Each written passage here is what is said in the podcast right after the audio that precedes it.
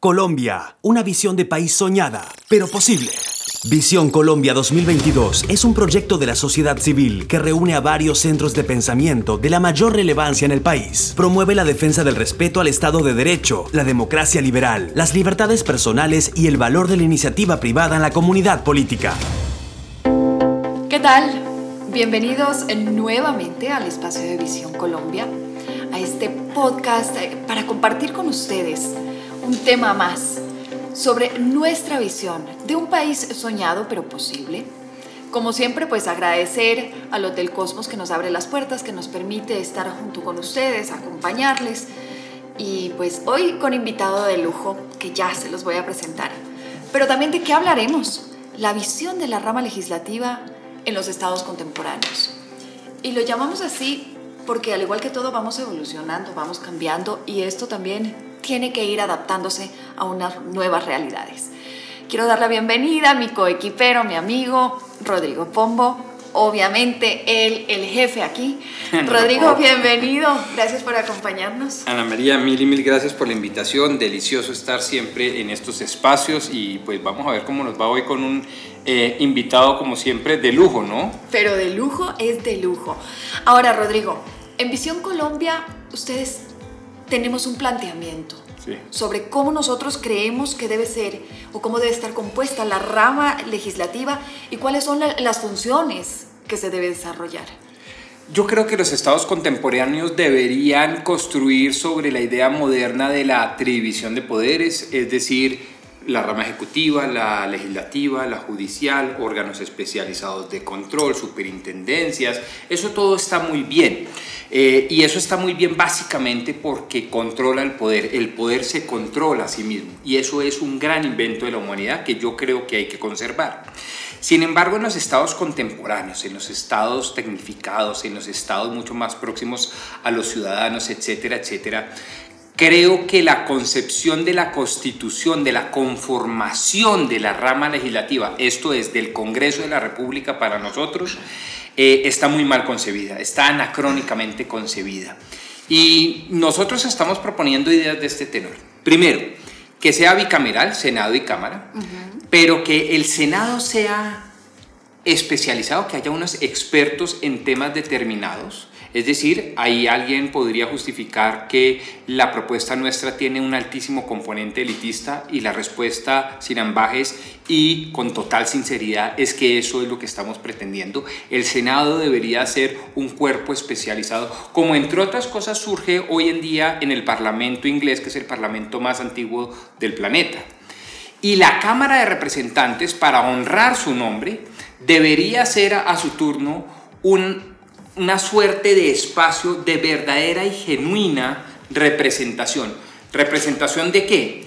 De sectores como por ejemplo los sindicatos, los empresarios, los estudiantes, de sectores poblacionales en función al censo poblacional, mujeres, LGTBI, eh, etnias, raizales, etcétera, etcétera. Es decir, no creo yo que la eh, democracia decimonónica liberal hoy en día se ajuste a las realidades políticas e históricas de Colombia. Déjelo ahí, porque entonces quiero dar la bienvenida a quien realmente eh, entiende, eh, porque es parte de, porque lo vive a diario. Quiero dar la bienvenida al doctor Gabriel Vallejo, representante de la Cámara del Departamento de Risaralda, congresista, abogado. Doctor Vallejo, bienvenido a esta charla, a esta conversación aquí. Eh, y le pregunto, escuchando lo que dice Rodrigo, yo creo que mi pregunta va hacia, ¿qué funciona? ¿Qué funciona en este momento dentro de la rama legislativa y qué no funciona? Bueno, Ana María, mil gracias primero por la invitación. Feliz de estar aquí en, esta charla, en esta conversación con Rodrigo, contigo, hablando, digamos, de una de las instituciones eh, más importantes que puede tener una república, que puede tener una democracia, que es el Congreso. El Congreso ahí es la representación realmente del, del pueblo, de la nación, y ahí está conformado. Eh, y bueno, la verdad es que en este ejercicio, eh, y siempre diciéndolo abiertamente, yo hoy me siento orgulloso de ser congresista de, de la República. Es un trabajo muy importante, primero porque construimos la ley, ese conjunto de normas que rigen las relaciones de los ciudadanos, nada más y nada menos. Segundo, porque ejercemos un control político al gobierno, es decir, estamos pendientes de que el gobierno haga bien su tarea. Y bueno, tenemos otras funciones que nos ha delegado la Constitución. Sin embargo, yo, yo sí creo que vale la pena hacer un alto en el camino. Y aquí lo hablo desde mi experiencia. Yo siento que tenemos un Congreso, eh, digamos, ineficiente. Eh, temas, por ejemplo, eh, sacar adelante un proyecto de ley es prácticamente una odisea en Colombia. Nuestro sistema preponderantemente presidencialista hace muchas veces que el Ejecutivo tenga control sobre las discusiones de los proyectos de ley y ejerza una presión tal de que las discusiones puedan estar incluso parcializadas. Eso, por ejemplo, hay que revisarlo. Yo creo que el país debe hacer un alto en el camino y, ¿por qué no pasarnos a un régimen semipresidencialista? Yo creo que el sistema de pesos y contrapesos, que es fundamental y lo decía ahorita Rodrigo, cómo el poder controla el poder, eh, debe revisarse en Colombia. Eh, lo otro yo sí creo que tenemos un Congreso y este es un tema, digamos, válido para discusión, quizás muy grande. Ahora, ese, esa magnitud del Congreso eh, puede ser una percepción de esta misma ineficiencia en el tema de los debates legislativos. Tenemos un tema cultural que, más allá del diseño institucional, eh, empezamos en la moda de que aquí el mejor congresista es el que radica más números de proyectos de ley y hemos tenido periodos legislativos donde se radican 300 o 400 proyectos de ley. Eso es un absurdo. Nosotros tenemos una enfermedad que yo la llamo la hiperregulación o el exceso legislativo. Yo creo que eso no está funcionando bien, Ana María. Definitivamente hay que buscar ese rediseño. Coincido con lo que decía Rodrigo frente al tema, por ejemplo, de especializar una de las cámaras. Ese es un tema absolutamente novedoso. Y, yo, y yo un poco les voy a, apoyar a los dos con las preguntas y con los comentarios como un ciudadano corriente. No son técnicos, no tienen los conocimientos, llegaron ahí muchas veces por eh, una cuota política, lo cual no les da la capacidad para abordar algunos de los temas tienen unos sueldos y no se presentan a, las discusiones, a los debates, eh, el tiempo, las reelecciones. Es decir, la gente siente una desconexión en este momento. Y si bien como tú decías, eh, Gabriel, eh, ustedes son quienes representan, es la mayor representatividad en democracia que hay, el Congreso de los Ciudadanos claramente estamos desconectados y la gente no se siente representada. Y te pregunto, Rodrigo, con lo que le escuchaba a usted al doctor Vallejo, ¿cómo ajustarle a la visión que nosotros tenemos? ¿Cómo lograr que ese, ese ejercer ese control político eh, cómo lograr esa administración eficiente, cómo lograr que esas leyes que son trascendentales y fundamentales tengan una mayor agilidad y no haya una burocracia como la sentimos en este momento. El, representante a la Cámara, Gabriel Vallejo, que a mi juicio, y lo digo no solo porque él esté acá presente, sino porque lo he dicho además públicamente, es el mejor representante con el que cuenta Colombia ahorita, eh, acusa básicamente dos cosas. La primera, transparencia, eh, y por lo tanto acusa a sí mismo eh, la injerencia indebida, por ejemplo, del Ejecutivo en la conformación y construcción de las leyes. Y el segundo problema, el tema de la eficiencia. Y yo quisiera poner esos dos problemas en perspectiva de nuestra visión. He dicho que nosotros creemos en una rama legislativa altamente especializada y muy competente, lo cual generaría muchísimo más eficiencia y calidad al momento de la producción legislativa y sin duda un debate eminentemente estructural político de representatividad eh, sectorial por poblaciones, por gremios, etcétera, etcétera.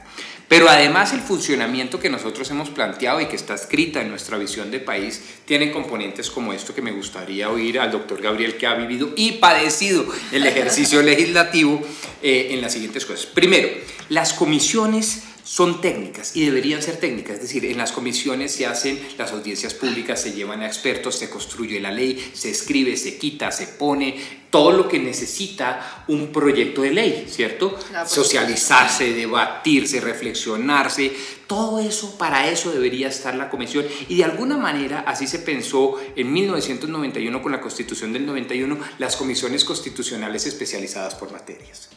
Pero la plenaria, la plenaria debería ser un ejercicio eminentemente político y por lo tanto de aprobación. Pasa o no pasa conviene o no conviene, pero en la plenaria no deberían presentarse vicisitudes como por ejemplo yo le incluyo o le excluyo, yo le meto el parrafito, le incluyo el mico, le excluyo lo beneficioso, etcétera, etcétera. Yo creo que eso debería separarse de tajo. Estructuralmente la rama legislativa debería entenderse como la comisión, el lugar donde realmente se construye el proyecto y la plenaria es un debate eminentemente político de conveniencia. Y a su turno, quisiera terminar con esto, eso nos lleva a un esquema central en nuestro planteamiento electoral de visión de país. Todo debería generarse a través de unas bancadas políticas con unos partidos políticos muy fuertes. Esto es políticamente incorrecto, pero esto es realmente la forma de hacer política en los próximos 200 años seguramente. De lo contrario se vuelve es un circo romano, en donde cada quien solo se representa a sí mismo y a sus pocos electores, y no representan una visión de país o no representan el interés general. ¿Dónde queda ahí eh, las minorías? Con más veras. Son las minorías las más beneficiadas cuando se actúan de embancada porque ellas tendrían, al igual que todas las demás, sus su o sus representantes en bancadas, es decir, obedecen más a un criterio ideológico, teleológico, un criterio orgánico y no de interés individual, del interés del representante o del senador. Y eso descontamina mucho la discusión, la hace mucho más transparente, uno de los propósitos que acusaba el representante Gabriel Vallejo, pero además la hace más eficiente y especializada. Luego se presume que se eleva la calidad del servicio que es la conformación de la ley. Doctor Vallejo, ¿es factible? Ana, por supuesto. Y, y yo quiero hacer énfasis en algo que tú decías, porque es lo que sienten los ciudadanos, y es la palabra desconexión porque además es una desconexión, eh, eh, yo creo que inicialmente de una sola vía, y es de la clase política frente a la ciudadanía. Hay una desconexión. ¿Y por qué se está dando esa desconexión? Y la explicación la acaba de dar Rodrigo. La desconexión fundamentalmente se está dando es porque la representación se volvió individual o en muy pocos electores. Entonces, voy a poner un ejemplo. La iniciativa legislativa. ¿Cómo es posible que en Colombia, y eso habrá que revisarlo, Rodrigo, ¿Cómo es posible que en Colombia entonces un legislador pueda tener iniciativa legislativa sin consultarlo con sus partidos? Por ejemplo, ese es un tema a revisar. Eh, y ahí es donde estamos teniendo una hiperregulación, un protagonismo eh, individual. individual. Eh, es, una competencia de egos. Además, yo te digo algo, mira, yo tengo, yo tengo aquí una frase a veces muy dura, en un país donde los conservadores parecen los liberales, liberales parecen progresistas, los progresistas están más al lado de modelos, eh, digamos, casi que totalitarios, hay una confusión doctrinaria e ideológica. Pero Y eso está ocurriendo eh, fundamentalmente por lo que explicaba Rodrigo. Yo sí creo que eh, el otro componente es un tema cultural. Desafortunadamente, y esto habrá que revisarlo históricamente, ¿Qué ocurre con la elección popular de alcaldes? ¿Cómo ese, ese maridaje entre la elección popular de alcaldes y el narcotráfico nos hace tanto daño y empieza a gestarse en Colombia un fenómeno cultural absolutamente dañino y es, yo lo llamo la cultura traqueta de la política y es ver cómo el ejercicio político que aplica para la rama legislativa se convierte en un ejercicio individual de enriquecimiento individual económico en donde es muy similar al mafioso. El mafioso lo que busca es un enriquecimiento rápido, eh, acelerado, eh, la plata fácil, que se nos traslada al ejercicio político.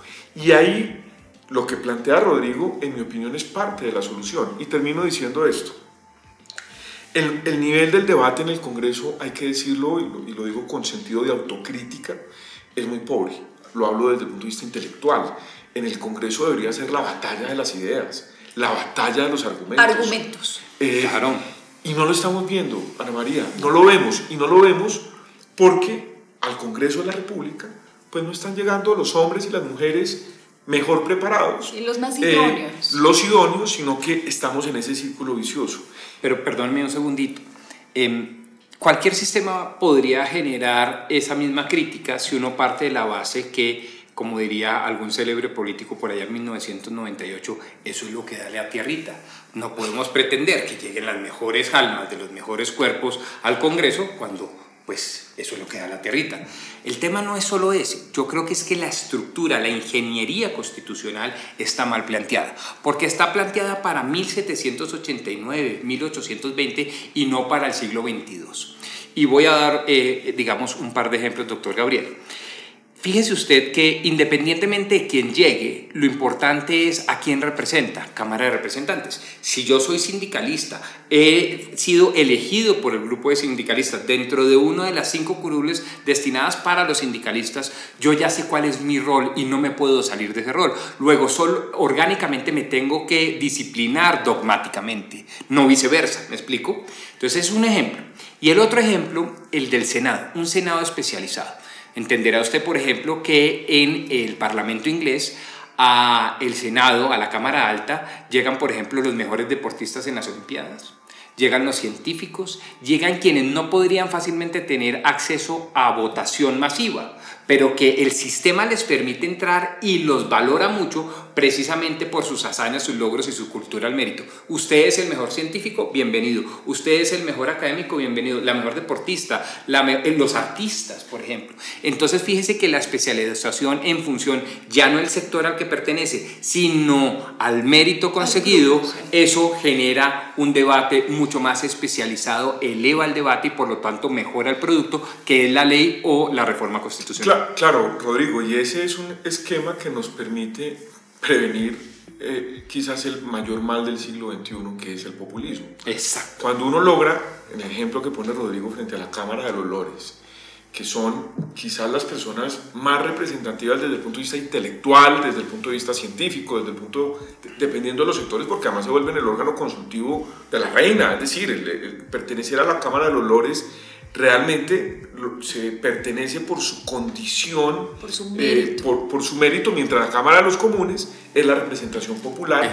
Y ese sistema nos permite hacer ese contrapeso, porque a uno lo que, lo que sí estamos viendo es que el diseño institucional que hoy tenemos es un caldo de cultivo perfecto para el populismo que hoy vemos, y el populismo legislativo, el populismo... Y yo le, y yo le aumentaría algo ahora eh, que yo creo que para las próximas elecciones se van a enfrentar mucho, que es el auge de las redes sociales y cómo esto permite que una persona que no tiene una preparación, que no tiene el conocimiento, que no sabe o que no tiene ni siquiera una visión de hacia dónde debe ir el país, tiene cientos o millones de seguidores y fácilmente podría llegar a ocupar un cargo público tan importante y fundamental para la toma de decisiones y el futuro del país, ¿no?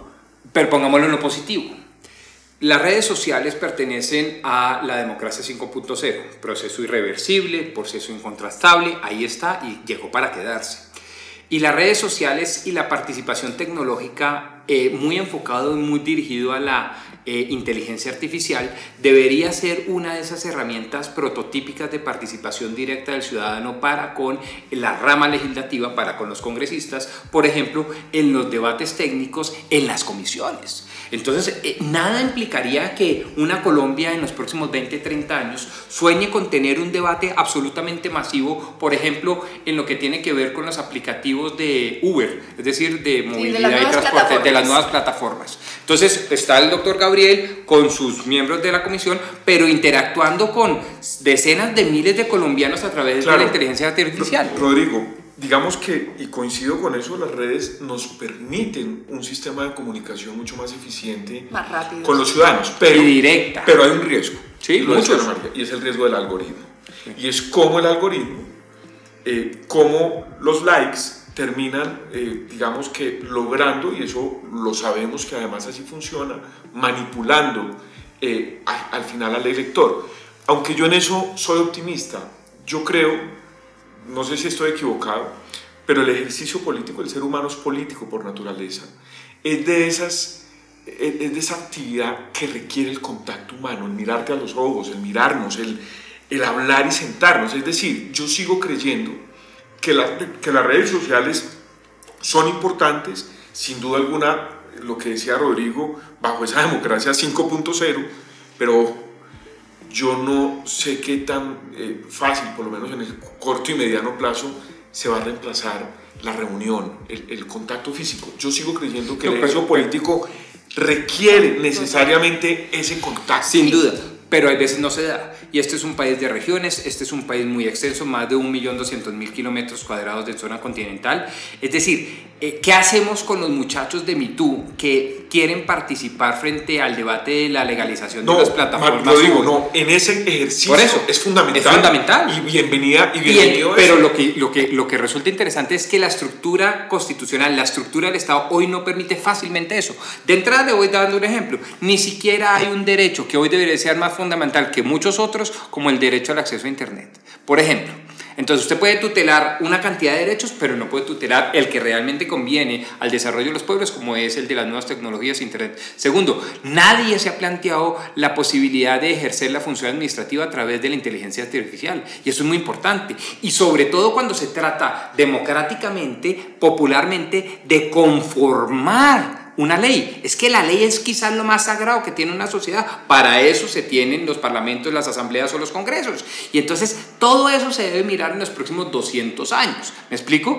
Eso no deshumaniza, yo no creo que deshumanice, todo lo contrario. Acerca, acerca a través de los medios que tenemos a nuestro alcance. coincido con eso. Y, y Ana María, algo que los ciudadanos reclaman permanentemente, digamos, de los congresistas y de los actores políticos. Esto es una queja reiterada en toda todo el territorio colombiano y es, ustedes solamente aparecen cada cuatro años. En campaña. Eso es una queja reiterada y eso solamente se logra romper cuando se entiende el rol de ese ejercicio político, uno de diálogo permanente, a través de medios como las redes sociales, de Facebook Live, es eficiente porque yo tengo un contacto simultáneo con cientos o miles de ciudadanos pero también de, rendir cuentas, que también lo permiten las redes sociales. Pero yo insisto, eso no reemplaza a hoy eh, una reunión en Santa Cecilia, eh, Risaralda, límite con el Chocó, ni la reemplaza en la vereda La Alta Estrella, en Apía, Risaralda, ni en Pereira con empresarios.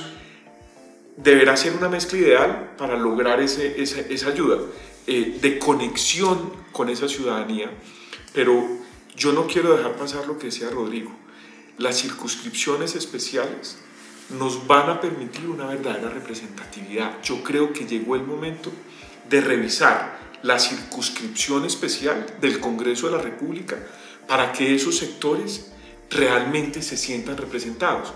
Pongo el ejemplo, y yo insisto mucho en el tema porque además me apasiona.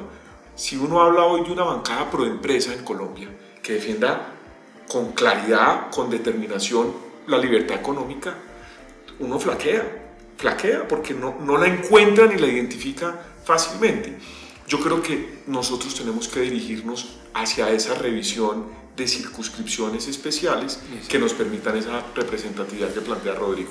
Ahora, dentro de Visión Colombia, Rodrigo, hay ciertas características para las funciones que cumple el Congreso. Se habla de una inviolabilidad de opinión y voto. Sí. Ustedes plantean un fuero penal, un voto nominal y público. No hay suplentes. Habrá silla vacía. No habrá faltas temporales y separar funciones judiciales legislativas, pero también un tema de tiempos, de años de permanencia. Los senadores 10 años y los representantes 5 años. Sí. Y yo te hago la pregunta, pues un buen representante 10 años, fabuloso. Un mal representante 10 años. Pero de estabilidad. A ver, eh, digamos que muchas de las cosas que ya se han dicho eh, vienen de nuestra historia y tradición constitucional y lo que estamos es simplemente potencializándolas. Eh, y, enhorabuena y bien. Hay dos o tres cosas nuevas en lo que tú has dicho. Primero, nosotros creemos que uno de los grandes, grandes retos de los estados contemporáneos es generarle estabilidad a sus asociados, a los habitantes que se han visto gobernados por el poder. Eh, y para eso esa estabilidad debe venirse, debe, digamos, debe concebirse, perdón, desde la estructura del Estado, desde la visión. Nosotros sí creemos que los senadores deberían cumplir periodos mucho más allá del periodo presidencial, por un lado, y más allá del periodo representativo. Fíjense que los movimientos sociales pueden cambiar relativamente rápido, cada cinco años, que es bastante. Mientras que el movimiento de conocimiento, de ponderación, de reflexión, de ancla, de análisis, debería ser todo lo contrario, casi que anticíclico. Es decir, debería llamar a la mesura. Y eso es el Senado.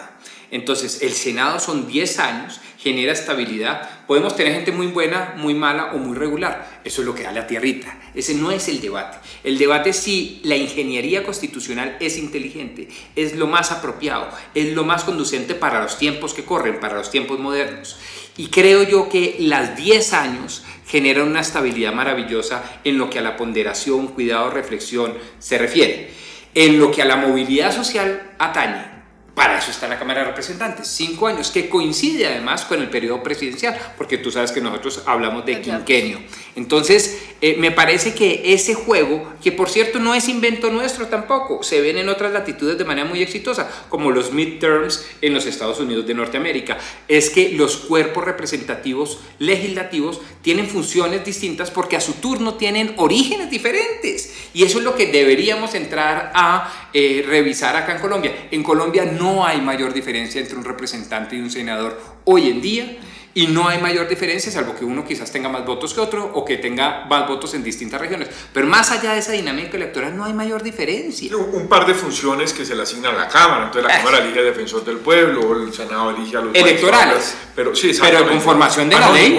su voto vale tanto como el de un senador. Correcto. De pronto que un proyecto de ley, por ejemplo, de eh, presupuestal entra por la Cámara y sale por el Senado, mientras que uno de relaciones internacionales entra por el Senado y sale por la Cámara. Pero son linealidades, son cosas pequeñas. ¿Qué pasa en Visión Colombia con la asignación o con la designación de las autoridades? Procuraduría, Contraloría, Fiscalía, eh, se despolitiza totalmente, se despolitiza totalmente. Le quitamos esa responsabilidad. Sí, nosotros creemos que ni los jueces pueden elegir, ni están hechos para elegir, ni, digamos, las autoridades legislativas y los políticos deberían estar destinados a elegir a quienes los van a controlar, a él o a sus seguidores y a sus bancadas y a sus partidos políticos en un futuro.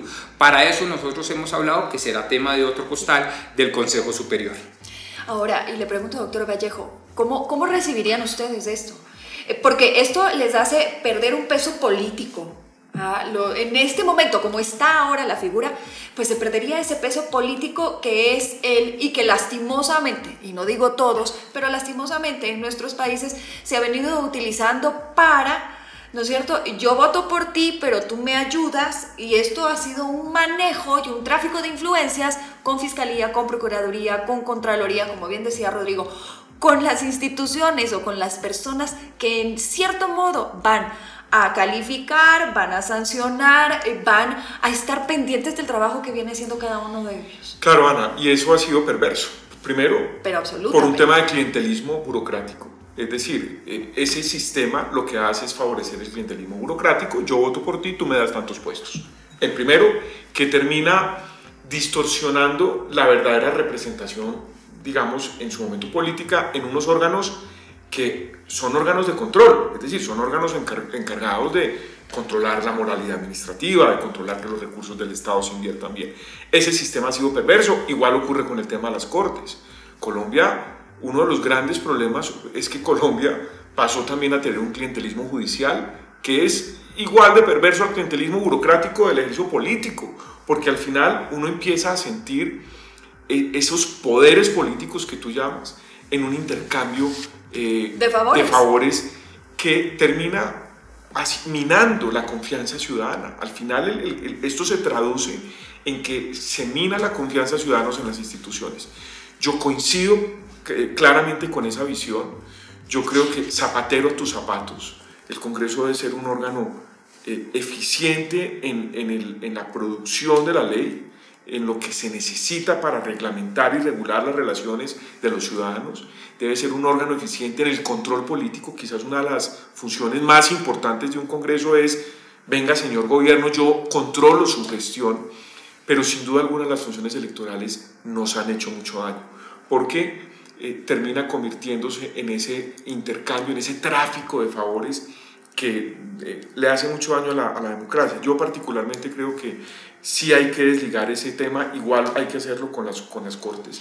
Eh, y, y, eso, por ejemplo, no ha funcionado bien en el Congreso, porque vuelvo y repito, es cuando tú hacías la pregunta al principio, ¿qué no funciona bien?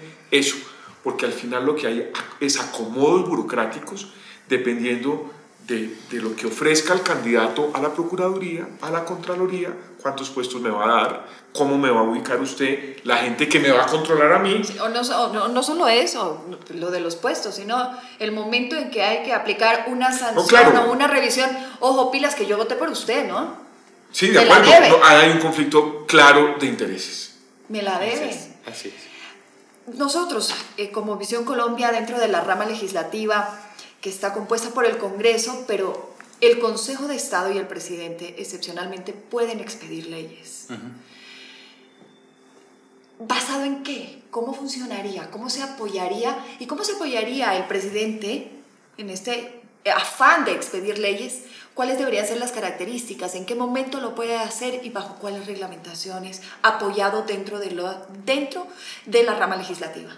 Quisiera más bien responderte sobre el Consejo de Estado, que es realmente la grande propuesta nuestra y la que genera más traumatismo, porque de alguna manera en nuestra historia constitucional, y no es algo propio, eso se ve en todo Hispanoamérica, el presidente de manera excepcional puede expedir en el marco, por ejemplo, de una emergencia económica, social, cultural como la del COVID, sí. unos decretos con fuerza de ley, como sí. ya lo vimos recientemente. Eh, pero, pero digamos que eso eso se ha estudiado bastante bien, ha funcionado bastante bien y se ha controlado bastante bien, sobre todo a partir de 1991 con la constitución nuestra.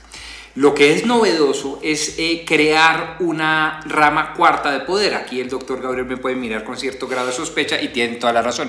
Porque nosotros creemos que debemos crear una eh, rama que se llame Consejo Superior. Este es un tema álgido eh, que amerita todo un programa, pero básicamente es un cuerpo ad hoc pro tempore que representa a los partidos políticos y que funge como un árbitro en las principales decisiones de los choques de trenes. Dicho eso, la pregunta es quién debe legislar para la regulación y el funcionamiento de eso, es decir, del Consejo Superior. Y nosotros creemos que no debe ser el Congreso de la República, porque van a ser, digamos, sujetos pasivos de las directrices del Consejo Superior, muchísimo menos el presidente, ni siquiera las altas cortes que van a estar de alguna manera subyugadas al poder arbitral del Consejo Superior. Entonces, solo nos queda la sala de consulta y servicio civil, es decir, una partecita del cuerpo especializado del Consejo de Estado. Y el Consejo de Estado tiene dos o tres funciones legislativas propias, autónomas e independientes, como por ejemplo la de regular el funcionamiento del Consejo Superior como cuarta eh, patica, digamos, como cuarta rama del poder público. Esa es una de las, digamos que no, eso todavía no, no, no lo he terminado de digerir. ¿Qué, ¿Qué me parece importante? Uno, me parece novedoso la figura del Consejo Superior como ese órgano pro tempore, arbitral, como ese digamos, eh, órgano máximo para resolver unos asuntos especiales. Yo creo que me parece importante explorar eh, e, esa institución, creo que, que me parece novedoso.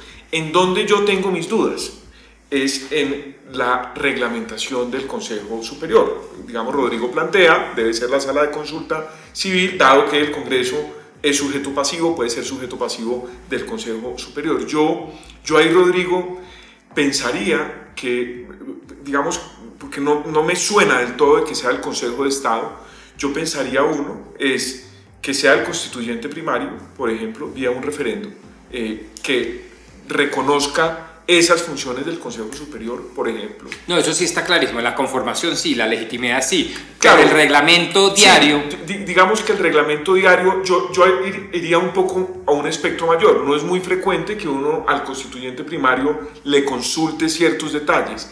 Lo digo es porque yo sí creo que, que ese órgano, que va a ser un, digamos, de cómo está diseñado, es un, un órgano digamos, es casi que parte de la columna vertebral de, de, de, del Estado, Así es. Que, que, que, a mí me gusta, a mí particularmente me gusta la idea.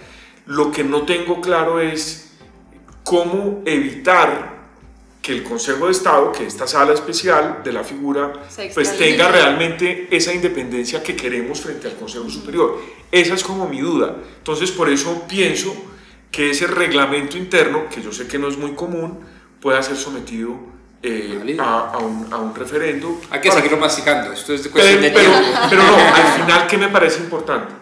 Eh, plantear el Consejo Superior. O sea, yo creo que ese es un órgano, una, una institución que pudiera ayudarle mucho a una democracia.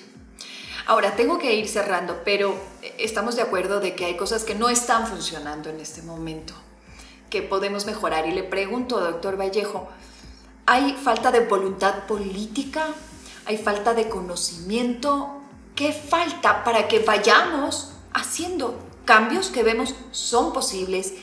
Que, que el momento en que conversamos con usted, pues usted dice, me suena, tendríamos que conversarlo y analizarlo. Entonces, ¿qué nos está faltando para generar cambios? Para tener justamente lo que estamos buscando, que es una visión de una rama legislativa contemporánea. Ana María, yo te lo resumiría en una palabra o en unas muy pocas palabras. Yo creo que falta de conciencia, o sea, de, conciencia ciudadana, de conciencia colectiva, de reconocer que aquí hay que hacer un alto en el camino, y, siempre, mire, uno de los grandes pensadores políticos de este país es Álvaro Gómez Hurtado. ¿Cuánta falta nos hace Álvaro Gómez Hurtado? Eh, yo creo que Colombia requiere hoy más que nunca ponerse de acuerdo en lo que él denominaba lo fundamental.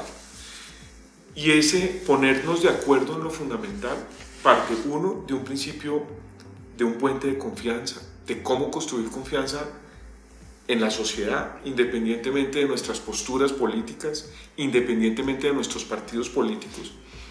Pero yo creo que ese ciudadano común y corriente, eh, creo que hoy no es consciente a lo que nos estamos enfrentando. Y lo que a veces tenemos son chispazos de preocupaciones de nuestra estabilidad política, de nuestra estabilidad económica, y, y parece que el día a día nos absorbiera. Yo creo que nos hace falta que nuestra, nuestros intelectuales, nuestros partidos políticos, nuestra sociedad civil, nuestra nación, eh, de unos debates que estén con una especie, yo los llamo con un propósito superior, para ponernos de acuerdo en lo que Álvaro Gómez denominaba lo fundamental. Yo hoy siento una falta de conciencia eh, de, de, de, parte de la población frente a estos temas que son fundamentales para, para, para el presente y para el futuro de este país que es maravilloso, que es, eh, como decimos los países, una berraquera, más allá de las dificultades y problemas que podemos tener, de, las, de los defectos que tengan nuestras instituciones, eh, pues este es un país que no nació ayer y que tiene 200 años de historia republicana y que de alguna u otra manera pues somos un país donde hay unos derechos, donde hay libertad, donde, donde podemos sentarnos, donde podemos expresarnos libremente. Rodrigo, no. Nos falta, brevemente, ¿qué nos falta? No, pues yo, yo sigo con, con mi cuento, cada loco con su cuento. Eh, mientras que no reflejemos ese acuerdo sobre lo fundamental que hablara el doctor Gabriel Vallejo parafraseando a Álvaro Gómez Hurtado, no eh, podemos construir una visión de país estable y duradera. Eh, y sin visión de país, pues la verdad es que es muy difícil atender las problemáticas por, por panditas o por profundas que ellas sean, con relativo éxito. Si usted sabe para dónde va como nación, hombre, hasta la pandemia le tenía susto. La pandemia le tendría susto a una nación unida, cohesionada, con un propósito común, un propósito en donde no nos homogenice, pero sí nos organice.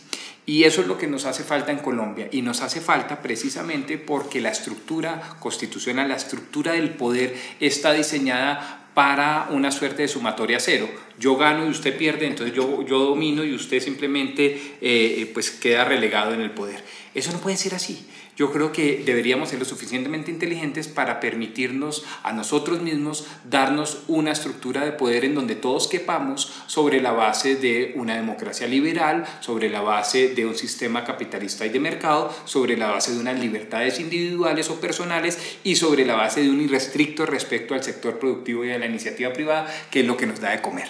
Si eso está claro, todo lo demás se puede ir discutiendo y para eso está la visión de país.